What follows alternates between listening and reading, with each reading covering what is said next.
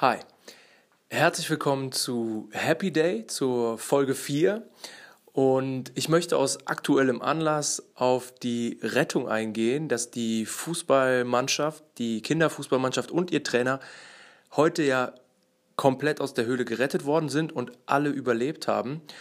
Und ich finde diese ganze Geschichte, obwohl ich normalerweise kein großer Freund bin von diesen Mainstream-Stories, bei denen die ganze Welt mitfiebert, ähm, diese Geschichte bietet tatsächlich sehr, sehr viele Aufhänger und sehr, sehr viel ganz, ganz, ganz große Themen und Emotionen, auf die ich hier gerne eingehen möchte, so wie ich sie erlebt habe. Und jetzt, wo alle Kinder tatsächlich gerettet worden sind, inklusive Trainer, ähm, ist es ja im Prinzip auch nochmal wirklich gut gegangen alles. Und deshalb möchte ich hier auch darüber reden. Ich habe in den letzten Tagen schon gedacht, dass ich gerne darüber reden möchte, Allerdings hatte ich immer noch die Befürchtung, ähm, dass sich das Ganze möglicherweise noch viel dramatischer entwickelt, als es eh schon ist. Und ich wollte dann nicht in irgendeiner Weise ähm, ja, despektierlich in irgendeiner Form auftreten dem Ganzen gegenüber. Und jetzt, da es gut gegangen ist, ähm, möchte ich kurz mal die, die Dinge, die mich extrem berührt haben an dieser Geschichte, hier darlegen. Der ähm, erste Punkt ist eigentlich der, dass ähm, sich für die Jungs ja im Prinzip die Realität unfassbar schnell und auf eine sehr einfache Art und Weise aus dem Alltag heraus sozusagen komplett gewandelt hat. Also die wachen morgens in ihrem Mannschaftshotel auf und sagen, okay, wir machen einen Ausflug, wir gehen jetzt in eine Höhle. Und da steht ja ein Schild davor, okay, hier darf keiner rein, weil es ist Regenzeit, aber gut, wir sind jetzt Jungs, wir sind natürlich abenteuerlustig, wir wollen was erleben und wir haben einen Trainer dabei, der vielleicht auch sagt, ja gut, komm, wir machen das jetzt einfach mal. Ähm, und äh, kommen dann in die Situation, dass wir einfach sagen, okay, wir, wir sind jetzt hier in der Höhle und das ist ja extrem spannend. Mal öffnet sich die Höhle, wird zehn Meter hoch, dann wird, verjüngt sie sich wieder und wird sehr, sehr eng. Also ich habe mich jetzt rückblickend gewundert, dass die sich überhaupt getraut haben, da so weit reinzukrabbeln, äh, weil das teilweise dann nur 38 Zentimeter hoch ist und 70 Zentimeter breit nach der Verbreiterung wohlgemerkt, äh, die die Taucher dann vorgenommen haben. Also das heißt schon erstmal so an sich irgendwie eine krasse Sache, dass die ähm, das auf sich genommen haben, auch ohne Wasser und sind auf jeden Fall da ja relativ weit reingegangen. Ich habe irgendwo gehört, sechs Kilometer oder sowas in der Größenordnung, also wirklich weit reingegangen. Und ähm, ja, dann äh, wird das Abenteuer im Prinzip dann auf einmal natürlich zum absoluten Horrortrip, wenn die dann sehen, okay, hier steigt gerade das Wasser und äh, uns wird hier der Rückweg abgeschnitten und wir sitzen jetzt hier quasi auf einer Art Felsvorsprung und, und können uns nicht mehr rausbewegen. Ähm, die Taschenlampen halten natürlich auch nicht ewig, die werden ja irgendeine Lichtquelle dabei gehabt haben. Auf jeden Fall ist dann absehbar, dass die im Prinzip nur mit Wasser ähm, und noch spärlichem Lichtquellen da drin festhängen. Was für eine unfassbare Stresssituation schon mal eigentlich. Und das wiederum zeigt uns dann halt, wenn man sich alleine vorstellt, diese Situation, dass einem der Rückweg abgeschnitten wird, dass man sozusagen keine Chance hat, irgendwo hinzukommen, weil rundherum ist Wasser und man sitzt im Prinzip noch auf dem Felsvorsprung und hofft, dass das Wasser nicht noch weiter steigt, weil dann irgendwo die Höhlendecke kommt. Und ja, dann äh, dachte ich so in den Momenten, die waren 17 Tage da unten und äh, waren im Prinzip ohne Licht, die ersten zwei Wochen ungefähr abgeschnitten von der Außenwelt. Also die wussten nicht, ob jemand die rettet oder ob überhaupt nach denen gesucht wird oder sonstiges. Und dann, ähm, dann, dann denke ich, kann man sich hier unseren Alltag wieder in eine absolut andere Relation setzen, wenn man sich das einfach vor Augen führt, dass man sagt, okay, ich kann jetzt aus der Tür gehen und stehe auf der Straße. Ich habe Tageslicht jeden Tag. Ich habe ein warmes Bett und ich habe ein Badezimmer zur Verfügung, wo ich mich duschen kann, wo ich eine Toilette habe und wo ich sämtliche Hygienetätigkeiten durchführen kann, jederzeit. Ich kann hier rüber zum Supermarkt gehen und mir etwas zu essen kaufen, genau das, was ich gerne möchte. Ich kann theoretisch in ein Restaurant gehen und kann mir genau das Essen bestellen, worauf ich heute Lust habe. Und das heißt, unabhängig von allem, was uns emotional persönlich beschäftigt, sind wir ja so gesehen erstmal schon fast in einer paradiesischen Situation, einfach der Tatsache geschuldet, dass wir in der westlichen Welt leben und im Prinzip sämtliche ähm, Möglichkeiten uns immer zur Verfügung stehen. Und wir uns frei bewegen können und wir Tageslicht haben und, und, und. In diesen Extremsituationen wird natürlich nochmal alles komplett in eine andere Relation gesetzt und diese Jungs werden mit Sicherheit, wenn die jetzt wieder äh, in ihr altes Leben zurückkehren, eine ganz, ganz andere Wertschätzung für diese alltäglichen Dinge entwickelt haben. Und ich denke, das ist eine Sache, die wir alle von dieser Geschichte lernen können, dass wir im Prinzip im Alltag schon jeden Tag beschenkt sind, dadurch, dass wir Licht haben, dass wir uns frei bewegen können, dass wir genug Nahrung haben. Okay, das war die erste Story, die mich da berührt hat, wo ich dachte, das ist wirklich ähm, außergewöhnlich, außergewöhnlich einfach, wie, wie sich die Dinge so schnell ändern können. Die zweite Sache, die mich wirklich berührt hat, persönlich berührt hat, sind die Taucher. Und zwar sind diese Männer für mich tatsächlich Helden. Also wirklich das Gefühl, dass ich da denke, so, ihr seid wirklich Helden. Weil das sind Freiwillige teilweise. Das sind, ist ein internationales Team, so wie ich das gelesen habe. Ich habe jetzt nicht alles darüber gelesen, aber so wie ich es verfolgt habe. Und die haben im Prinzip ihr Leben riskiert, um das Leben dieser Kinder zu retten. Und das, wie gesagt, ist, das ist für mich im Prinzip der Inbegriff von Heldentum, dass jemand bereit ist, sein Leben aufs Spiel zu setzen, um jemand anderes zu retten, um ein Kind zu retten. Und das Kind ist nicht das eigene Kind, sondern es wird nichtsdestotrotz das eigene Leben riskiert, um diese Kinder, diese Fußballmannschaft zu retten. Und das ist halt, wo ich wirklich dachte, diese Taucher verdienen absolut den größten Respekt und Dank, den man irgendwie zollen kann, weil die einfach heldenhaft gehandelt haben, wirklich heldenhaft. Und das ist die zweite Story. Dieser, diese, diese absolute Hingabe die Bereitschaft, das eigene Leben aufs Spiel zu setzen für den Dienst an jemand anderem in absoluter Excellence quasi präsentiert in meinen Augen.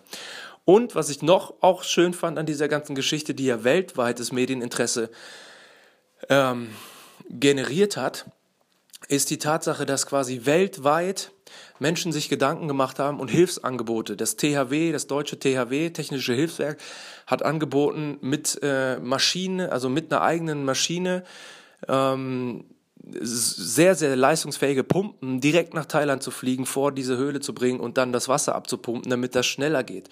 Und das fand ich war auch ein Artikel, der mich berührt hat, weil da stand drin, der, Vor der Vorsitzende von dieser technischen, also technischen Hilfswerk ähm, vom Technischen Hilfswerk hat, äh, hat sich das überlegt und hat das angeboten von sich aus. Und dann musste das quasi die thailändische Regierung noch äh, bestätigen. Aber das hat jetzt wohl dann auch nicht mehr, war nicht mehr erforderlich, weil auch zu knapp war mit der Zeit. Aber allein die Tatsache hat mich auch berührt, dass quasi weltweit Menschen sagen, okay, wir möchten diesen, diesen Kindern helfen, wir möchten der thailändischen Regierung helfen, den thailändischen äh, Behörden helfen, dass die quasi möglichst maximal gut arbeiten können und dass für alle dann am Ende quasi diese Geschichte gut ausgeht und wir halt alle etwas äh, näher zusammengerückt sind. Und das ist immer das, worum es geht in meinen Augen, dass wir quasi sozusagen diese, diesen Zusammenhalt wieder fühlen, dass wir sagen, okay, wir setzen uns ein, wir haben ein Ziel, wir möchten diese Mannschaft plus ihren Trainer lebendig aus dieser Höhle kriegen, egal was es kostet. Und dass dann sämtliche Hebel und sämtliche, sämtliche Individuen, jetzt diese Taucher, der eine war, glaube ich, ein Däne, der andere war ein freiwilliger ehemaliger Navy SEAL aus Thailand, und dass diese, der ja auch dann leider gestorben ist, weil er zu wenig Sauerstoff dabei hatte, ähm, das ist natürlich das große Drama, was man auch nicht vergessen darf, dass einer dieser Taucher tatsächlich sein Leben gelassen hat. Ähm, und aber nichtsdestotrotz ähm, ist, ist halt die Idee oder der, der, der Gedanke hinter dieser ganzen Aktion, finde ich, dieser, der so positiv ist. Und das ist halt dieser, ähm, der, der Gedanke, dass quasi das Ziel ist, die Kinder zu retten, plus den Trainer zu retten und alle dafür alles in Bewegung setzen. Und das jetzt funktioniert, dass das jetzt funktioniert hat, ist sensationell und diesem einen verstorbenen Taucher möchte ich oder der Familie oder wem auch immer absolut mein Beileid aussprechen an dieser Stelle und sagen, dass ich, wie gesagt, mit dem, was ich hier erzähle, absolut nicht despektierlich sein möchte gegen oder respektlos sein möchte gegen irgendjemanden und dass ich das äh, hier deshalb auch erwähnen möchte jetzt, dass, dass mir das sehr, sehr, sehr, sehr leid tut. Ja, das war jetzt im Prinzip die Geschichte äh, oder das, was mir auf dem Herzen lag in Bezug auf die, auf die aktuelle Situation, die ja uns ein paar Tage jetzt begleitet hat, was sich in Thailand zugetragen hat. Komme ich jetzt wieder zurück zu den Instagram-Posts, was natürlich ein, ein großer Sprung ist. Gerade ich habe gemerkt, mir fällt es schwer, jetzt am Ende fiel es mir schwer, ähm, die, weil ich nicht genau weiß, wie man damit umgeht, weil ja tatsächlich dieser eine Mann gestorben ist, ähm, dass man ihm gerecht wird auch in dieser Geschichte. Ich hoffe, mir ist das gelungen. Wenn das nicht der Fall sein sollte in euren Augen, dann gebt mir dieses Feedback bitte, weil ich, ich lerne auch dazu äh, in der Entwicklung dieses Podcasts. Und wie gesagt, ich hoffe, ich bin ihm gerecht geworden. Und ich komme jetzt zu einem nächsten oder zu einem Post. Und zwar ist der von Betty's unterstrich Soul Experience, die Paulo Coelho zitiert. Und der hat gesagt, die wichtigsten Begegnungen sind von den Seelen abgemacht, noch bevor die Körper sich sehen. Das äh, impliziert ja sozusagen auch, was wir häufig hören, dass man immer sagt, okay, wir sind kein Körper mit einer Seele, sondern wir sind eine Seele mit einem Körper.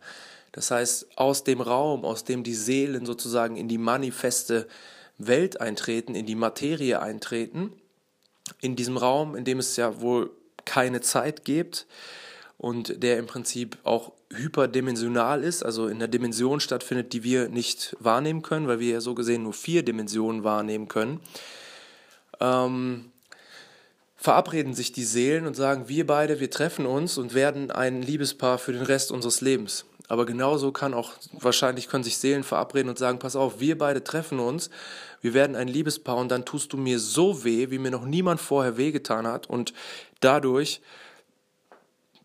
lösen sich bei mir die alten emotionalen Blockaden, weil dieser Schmerz sonst nicht zu ertragen wäre.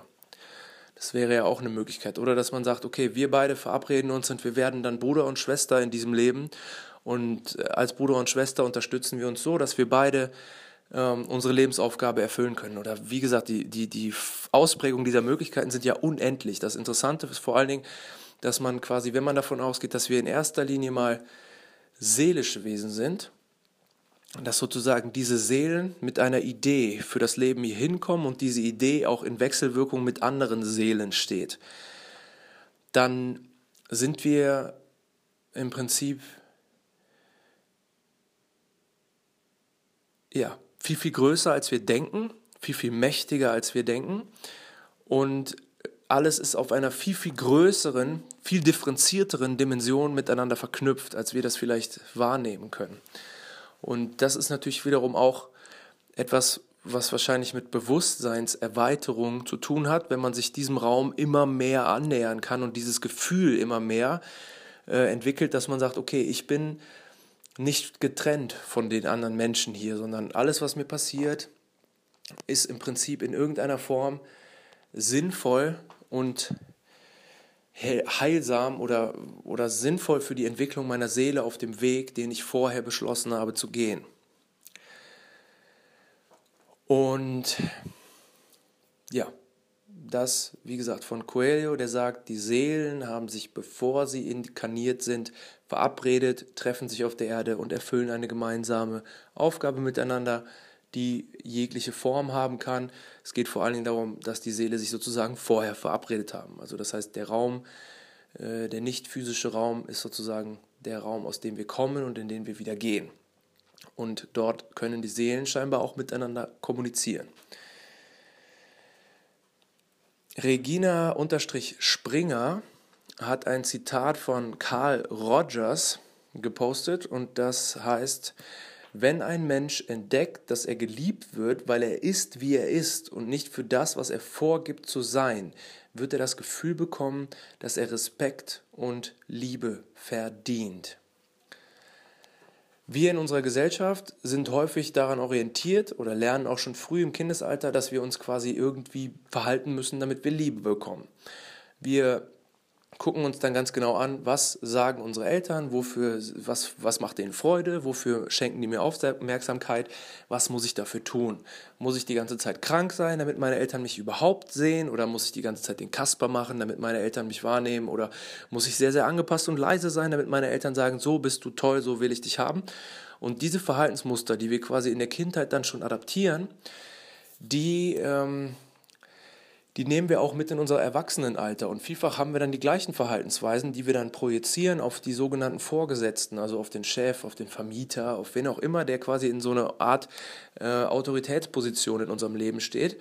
Und da verhalten wir uns dann genauso. Wir verhalten uns wie der Kasper, wir, wir sind oft krank oder wehleidig, wir sind ähm, wir sind äh, sehr aufgedreht, sehr übertrieben, lustig, versuchen lustig zu sein, wie auch immer. Es geht ja nicht um das eigentliche, um die Eigenschaft, es geht ja nur um die Idee, dass quasi sozusagen wir oft in Rollen schlüpfen müssen, um Liebe zu bekommen. Und wenn wir jetzt aber sozusagen die, da würde dann das Stichwort bedingungslose Liebe erleben, also das heißt, ich liebe dich nicht für etwas, sondern ich liebe dich, weil du bist, weil du einfach bist unabhängig davon, wie du bist, ich liebe dich.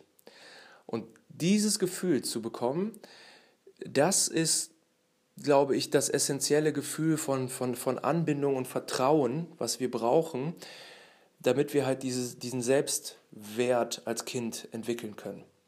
Und damit wir auch uns selbst gegenüber Liebe entwickeln können, brauchen wir dieses Gefühl der absoluten Annahme der absoluten Freiheit, ja, wenn man so will. Liebe und Freiheit vereint in einem Gefühl. Das wäre eigentlich ist ein interessanter Ansatz. Das heißt, wenn ich absolut frei bin in dem, was ich tue und trotzdem Liebe bekomme, natürlich im Rahmen, ne? nichts komplett loose, aber dass man sagt, äh, ich liebe dich unabhängig davon, was du machst, wer du bist, was du erreichst, weil ich dich liebe. Das ist, glaube ich, das, was hier gemeint ist. Und das ist auf jeden Fall essentiell wichtig, aber natürlich auch extremst schwer umzusetzen. Das gilt ja auch einem Partner gegenüber. Ich meine, wir haben häufig Bedingungen an unsere Partner, an unsere Freunde, an unsere Mitmenschen und sind immer, wenn du das, dann kriegst du das. Und hier geht es darum, dass wir quasi mehr und mehr in dieses Gefühl kommen oder in der Lage sind, das Gefühl anderen zu vermitteln, dass wir nicht bewerten, dass wir nicht irgendwas erwarten, sondern dass wir einfach mit unserer Präsenz da sind und ihnen unsere Liebe geben. Und dadurch wecken wir die Liebe in ihnen und sie kommen auch in die, sind auch in der Lage, ihre Liebe zu befreien und diese Liebe befreit wieder die Liebe in dem nächsten. Und so könnte man eine Kettenreaktion auslösen, die im besten Fall einmal um den ganzen Globus geht und dann sieht die Welt schon wieder komplett anders aus mal so ein bisschen ins Blaue philosophiert. Okay. Der nächste Post ist ähm, auch von einem Profil, was ich sehr, sehr mag, was ich deshalb auch immer wieder hier zitiere. Und zwar ist das Seelenliebe leben. Und hier steht, wenn die Zeit reif ist, fügt sich das zusammen, was zusammengehört. Das ist mein Schlusswort für heute. Wir hören uns morgen wieder. Ich freue mich auf euch. Bis dahin.